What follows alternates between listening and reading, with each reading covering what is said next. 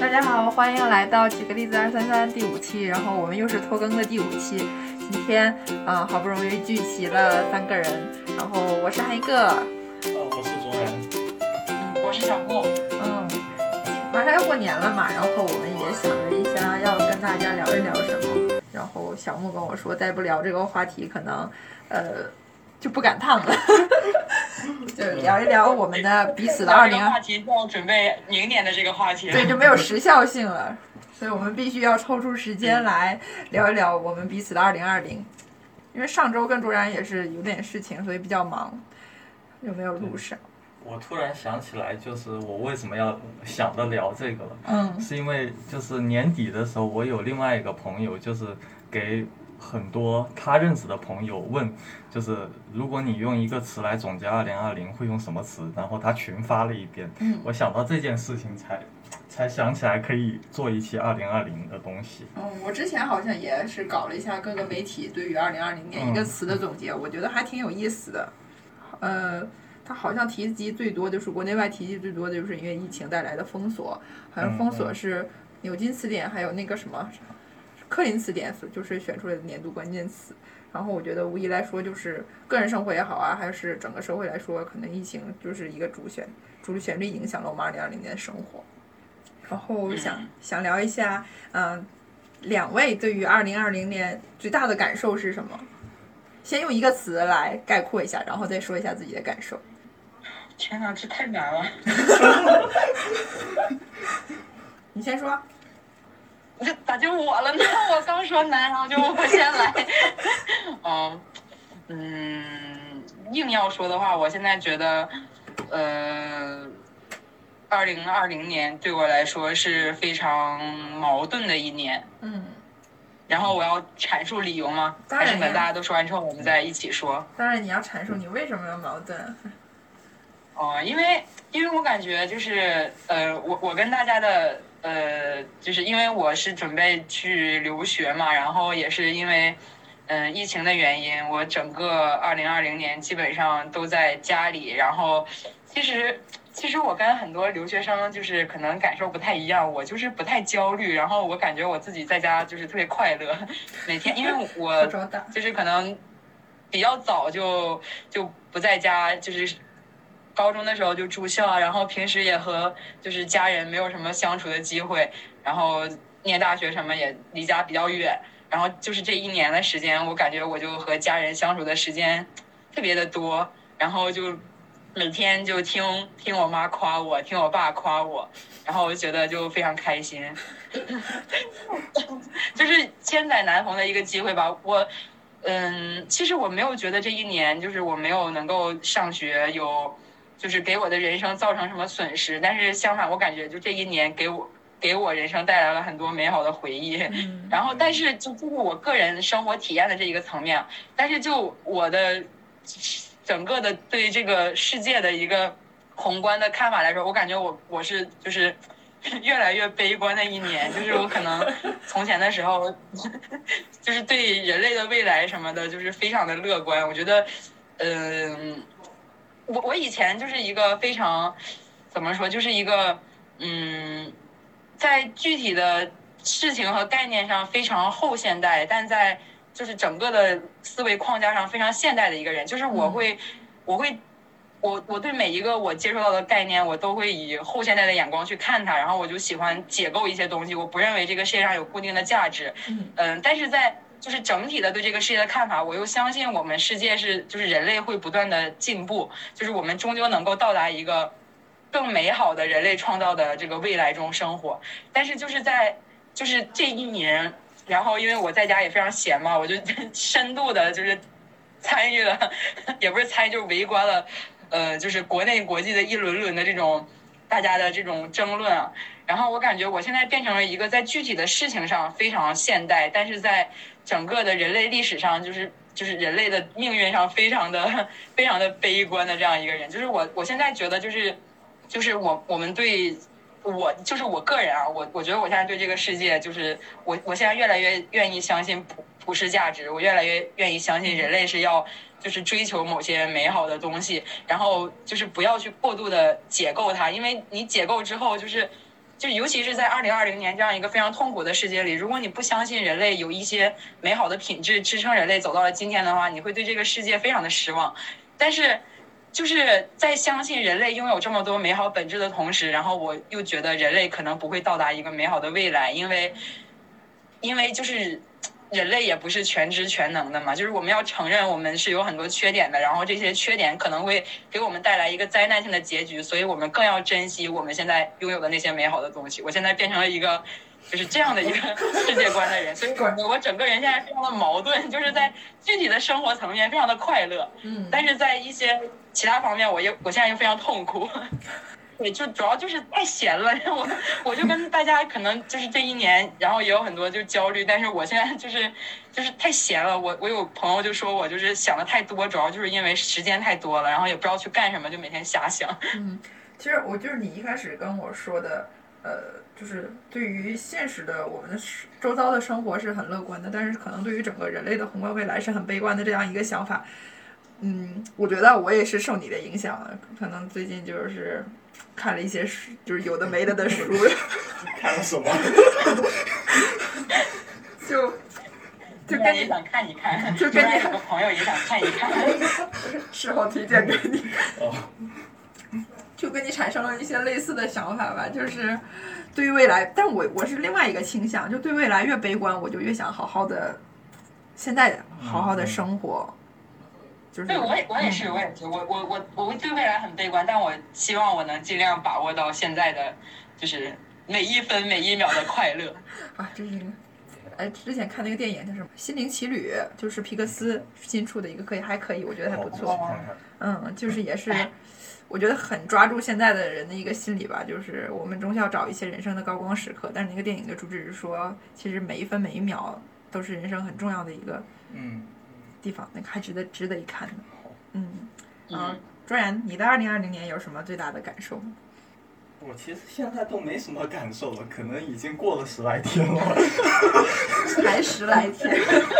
但是我们不应该拖更。就是我当当初那个朋友问我一句呃一个词来总结二零二零，我当时给他写的是叫什么苦尽甘来，因为我感觉二零二零是就是情绪波动比较大的一个年份，就是上半年大家都很悲观，下半年就不知道是股票涨了还是怎么回事，主要是股票涨了 就大家都很乐观，就很奇怪。然后我自己二零二零年，嗯，其实我觉得跟二零一九年过得差不多。然后呃，工作方面其实没什么起色，但是自己的事情又有点成果。嗯，这个就有一点比较重要的是，就是除了工资以外的收入比较高。这样对对公司就依赖度没那么强，这个这个就会给你很多安全感。嗯，其实大概就是这个样子。其实哎，其实我也是，呃，我认识卓然卓然大概快一年，还不到一年，然后给我的感觉就是他每天都很忙，就是身兼多职。我可以在 B 站上找到他的 B 站号，可以看微信刷到他的微视频号，然后他还在不停的写自己的公众号，还给媒体供稿。我就不知道这个人什么时候是闲下来的时候。想睡觉吗？你睡觉吗？就是确实就是能在这些事情中找到一些乐趣，就比如说帮媒体写稿子，就是确实你对呃你的很多信息来源也是从帮媒体写稿子的这个过程中获得的，然后这点还还就是让我觉得还挺好的，其他的好像没什么，其他就是没有那么焦虑。其实其实我从二零大概一八年一九年以后。好像就是在开始写自己公众号以后就没那么焦虑了，就觉得还是有一件事情可以一直持续的在做。嗯，因为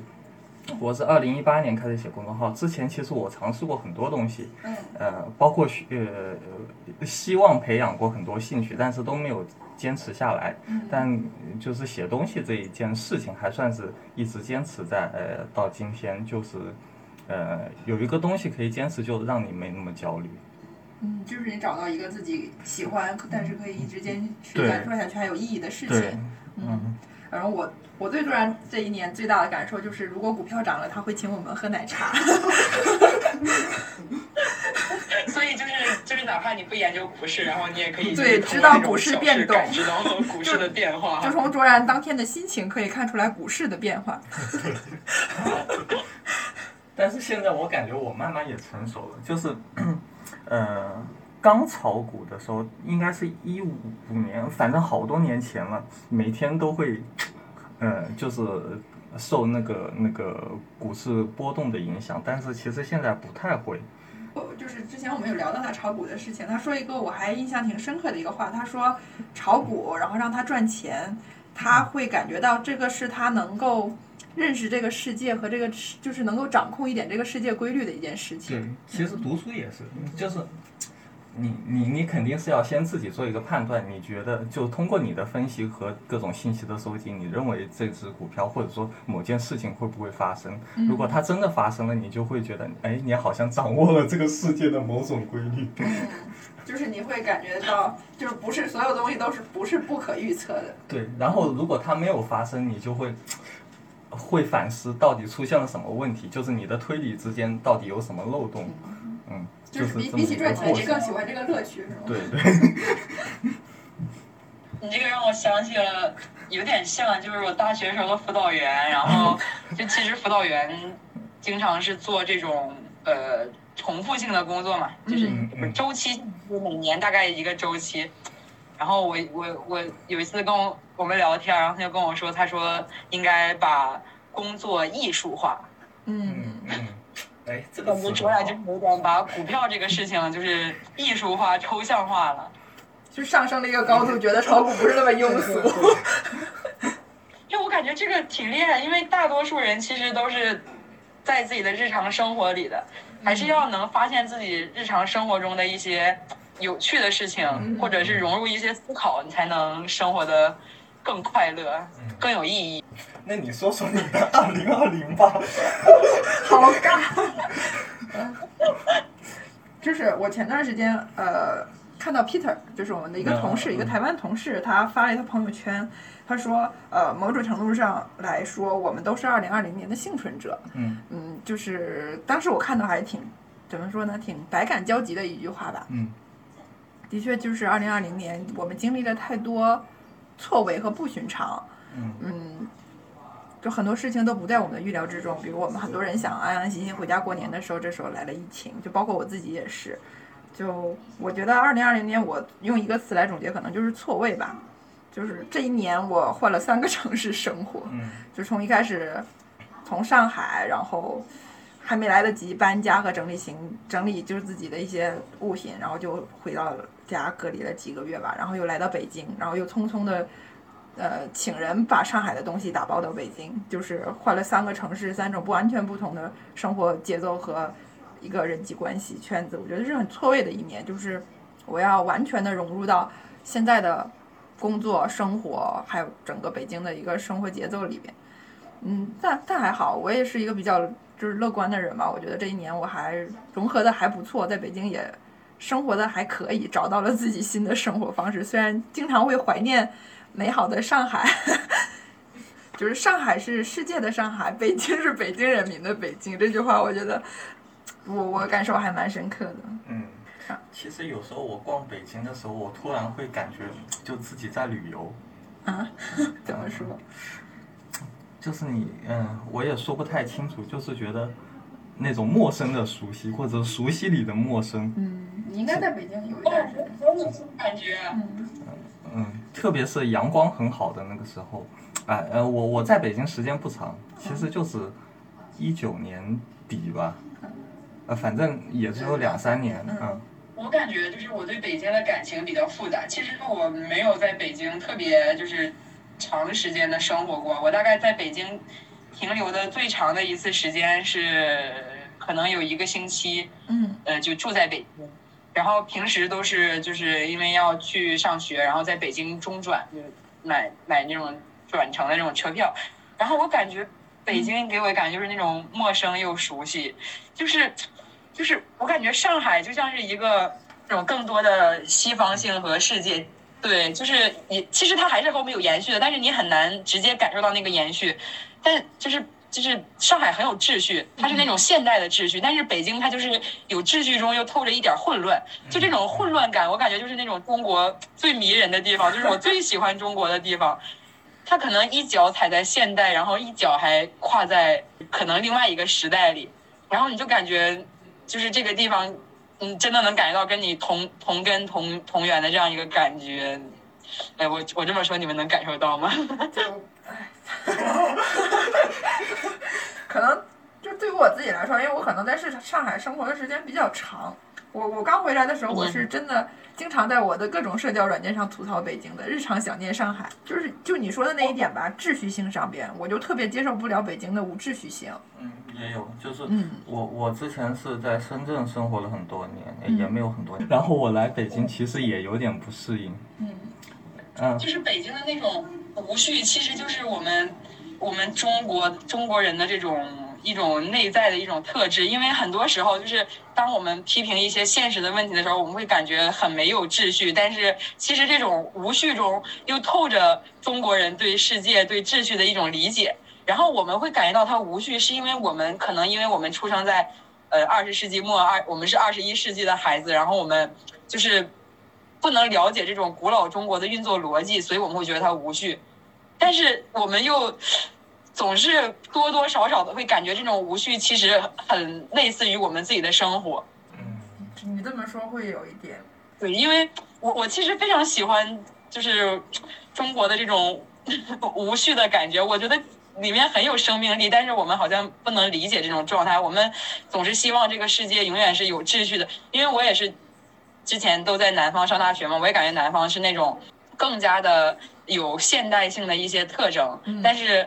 嗯嗯这些。特征可能和我们原本的生活，就是我们所谓的中国人的日常生活，可能还是有一定的变化和差别在里面吧。就感觉北京所以我没有那么的高效，有时候。对，既喜欢北京，然后就是我对北京的爱是，就是就像是我对我自己的爱一样，我对北京的那种厌恶，就像我对我自己的厌恶一样。但当然，我其实没有资格这么说。北京心想你是个屁。但我还是可能就就作作为我自己来讲吧，我还是更喜欢我自己在上海的一个生活状态，因为做什么事情都感觉掷就是掷地有声，就是你做什么马上就能有人给你反馈。其实我感觉这个也涉及到一个时间节奏的问题，就是我们的时间节奏是一个现代的时间节奏，但是北京的或者说是传统中国的，或者说是呃某种中国特色的时间节奏，它可能和现代的这种时间节奏不是同步的，所以会感觉到很多的嗯不是呃我这么说可能有一点美化的意思在里面，但是只是客观的来说可能是这样的。哎，那北京就不应该九九六。有点复杂，就是我就是资本的时间，不是北京的时间。嗯，哦，我我是突然想起赖声川，他说他很喜欢印度，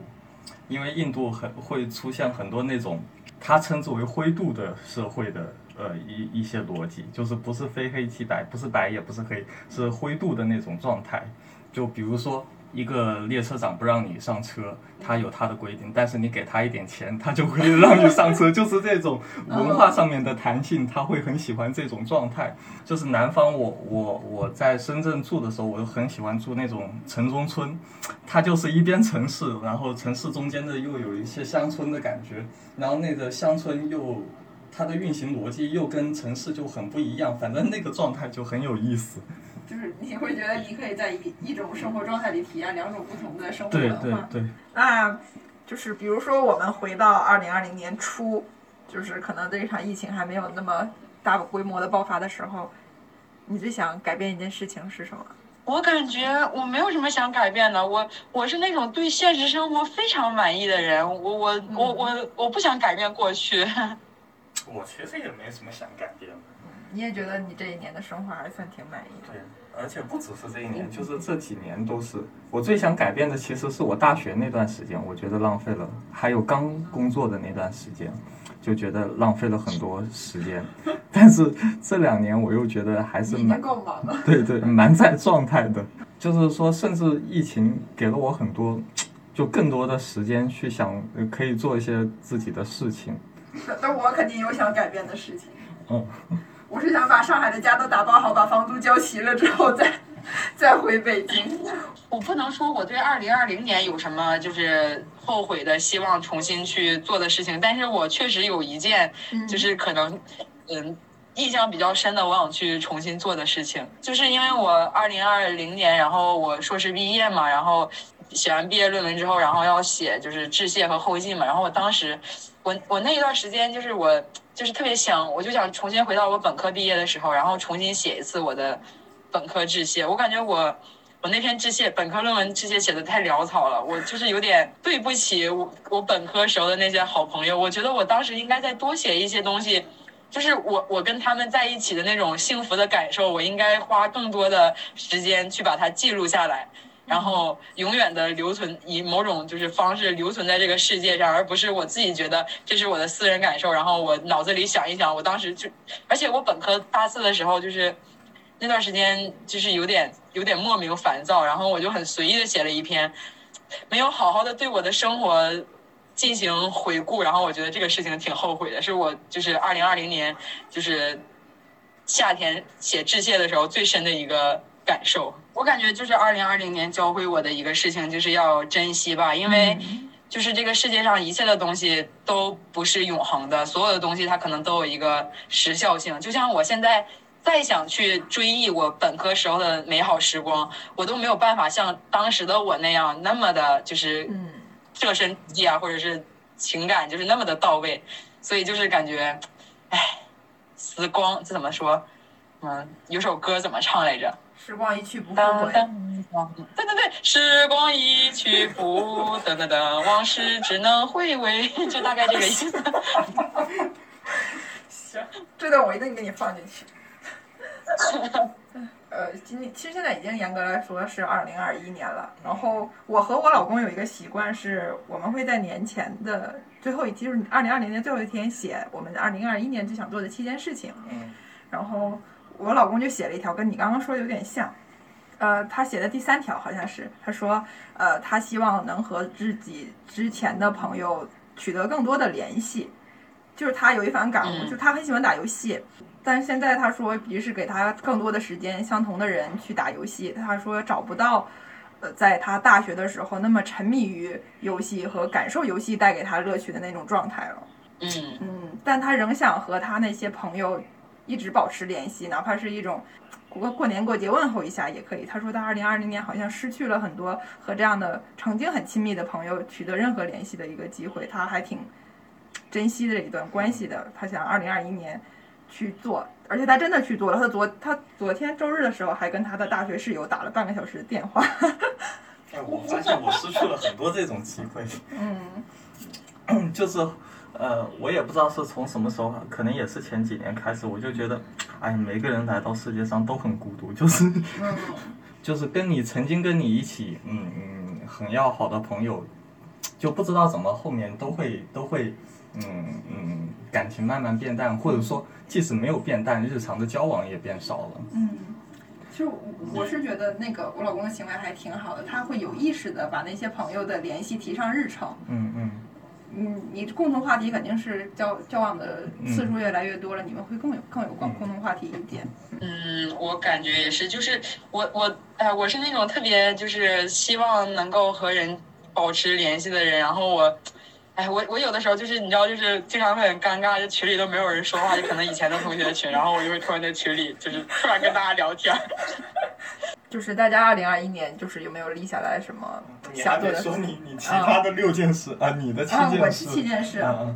我的七件事，好像第一个是跟健康有关系，因为我们二零二零年末去体检了，我的身体状态不是很好，高血压、低血脂，我这么年轻，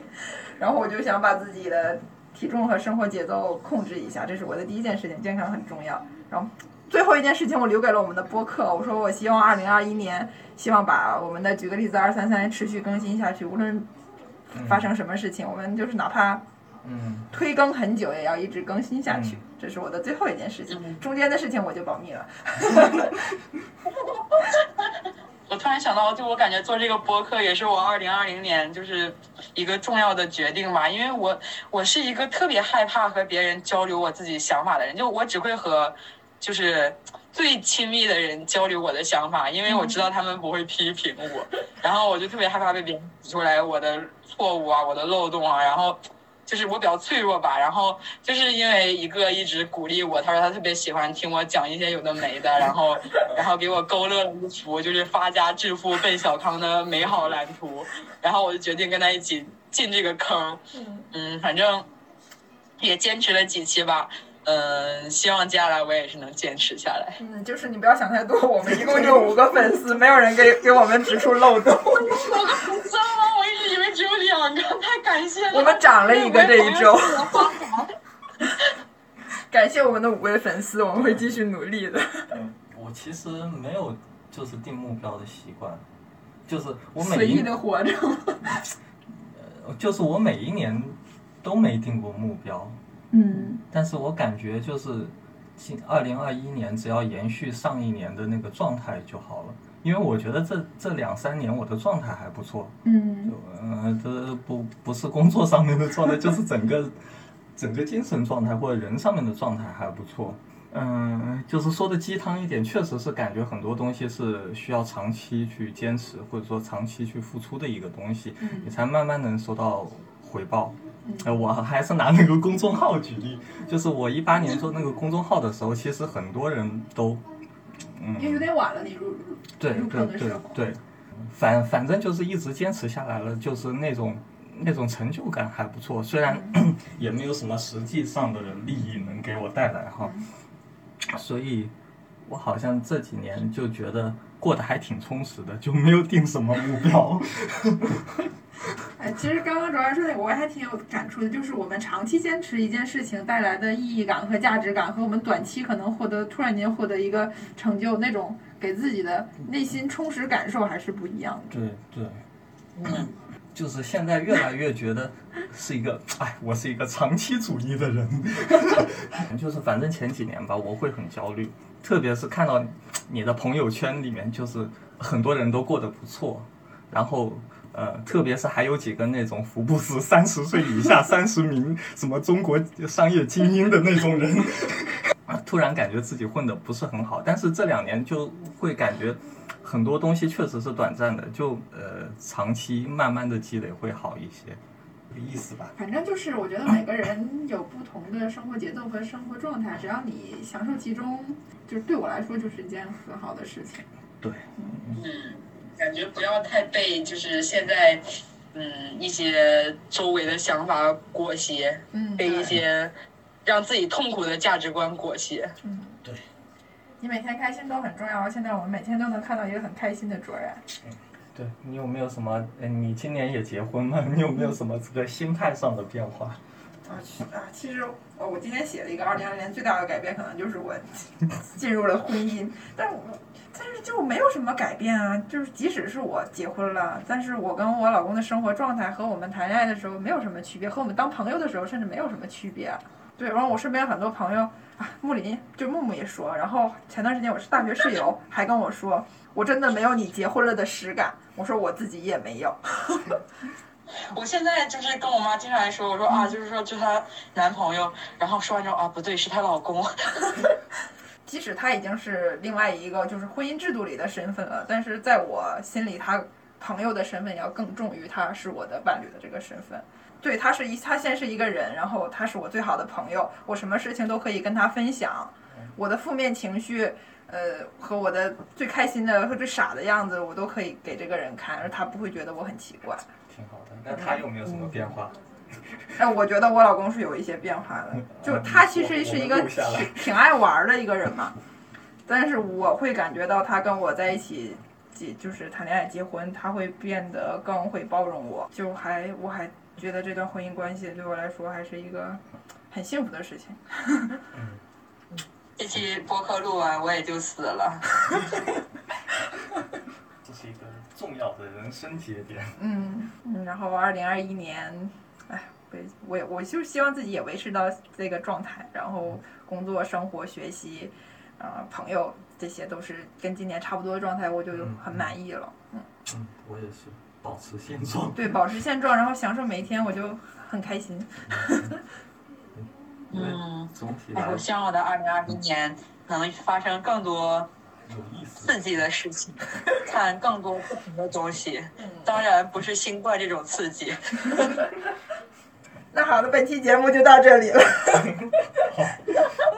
然后我感觉就是通过这一期节目，我们聊二零二零，聊二零二一，感觉之后的几期的选题我们都聊出来了。然后也希望大家在二零二一年多多关注我们，我们的五个粉丝能够涨得更多。嗯，嗯，好，啊，目标就是翻一倍吧。发财。恭喜发财！对，呃，恭喜发财。目标我们好，万对我。我我们目标二零二一年我们能涨一倍粉丝，十个。哪有个人这么有眼光？天哪！对，你们关注了一个有潜力的播客。我就就像就跟买股票一样。然后我们也会嗯、呃继续在二零二一年，但就是制作更多有趣有意思的内容和大家一起分享。谢谢大家的关注，好，嗯继，续改感谢。那今天的节目就到这里了，拜拜，拜拜。拜拜。